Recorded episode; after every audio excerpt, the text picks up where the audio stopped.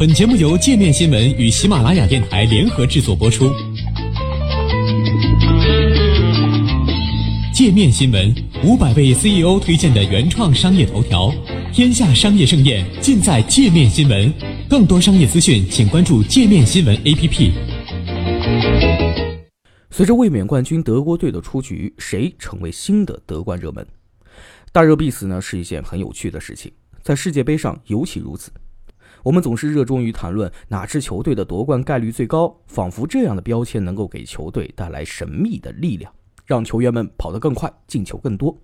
然而，事实上，这样的期望值很少带来想要的结果，反倒往往事与愿违，转化为球员的负担。德国队成为又一个牺牲品，志在夺冠的他们提前两个星期开始放假。不仅如此，他们在小组中的排名落后于其他三支球队——瑞典、墨西哥和韩国队。以垫底这种最耻辱的方式告别本届世界杯的舞台。如果这样的情况发生在一年前的联合会杯，或许人们还会表示理解啊，因为当时参赛的那支德国队充其量只能算是二队，阵中没有超级球星。然而参加世界杯的这支德国队称得上是精英尽出，却落了个早早出局的命运，可以说出乎很多人的意料。由于一些不可控的因素，国家队比赛的结果通常很难预测。因为俱乐部比赛场次要远远多过于国家队比赛场次，在组织国家队参赛时，往往都是选择那些在俱乐部比赛中表现最出色的球员。然而，足球是一项团队运动，讲究的是队员之间的磨合，因此，一支球队的战斗力绝非所有球员的实力简单叠加。仅仅根据两支球队的纸面实力就断言比赛结果的做法，早就已经被时代发展所淘汰。理论上来说，世界杯的卫冕冠军理应是夺冠的最大热门球队，但是在过去的四年时间里，德国队逐渐老化，这也让他们跟不上世界杯这一要求最为苛刻的舞台。过去的五个世界杯卫冕冠军中，有四个都没能躲过卫冕冠军小组赛出局的魔咒。除了今年的德国队之外，与他们同病相怜的还有2014年的西班牙、2010年的意大利和2002年的法国。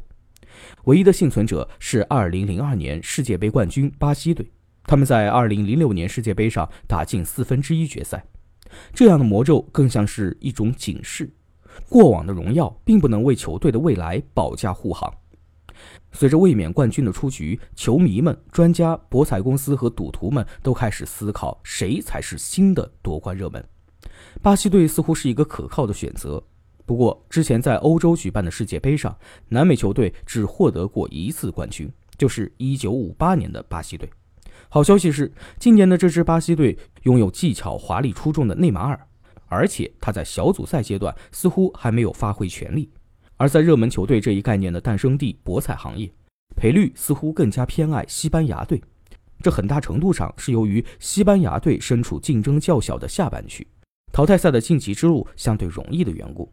法国队的赔率同样名列前茅，他们有充足的理由成为夺冠热门，阵容没有弱点，而且毫无悬念地以小组头名跻身淘汰赛。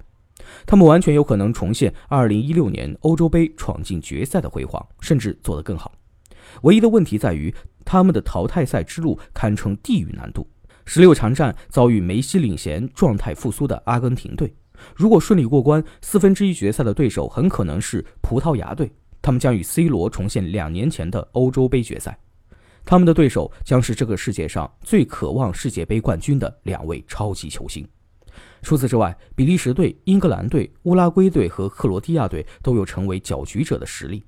英格兰队的黄金一代似乎已经非常久远，他们上一次在世界杯夺冠还是一九六六年的事情。乌拉圭人等待世界杯冠军的时间更久，从一九五零年开始就望眼欲穿。加上阵容完备、训练有素的比利时和克罗地亚，他们可能带给人们惊喜。还有人会对墨西哥队抱有期待，只是草帽军团的比赛结果完全取决于他们临场发挥的好坏，甚至连东道主俄罗斯队都是不容小觑的力量。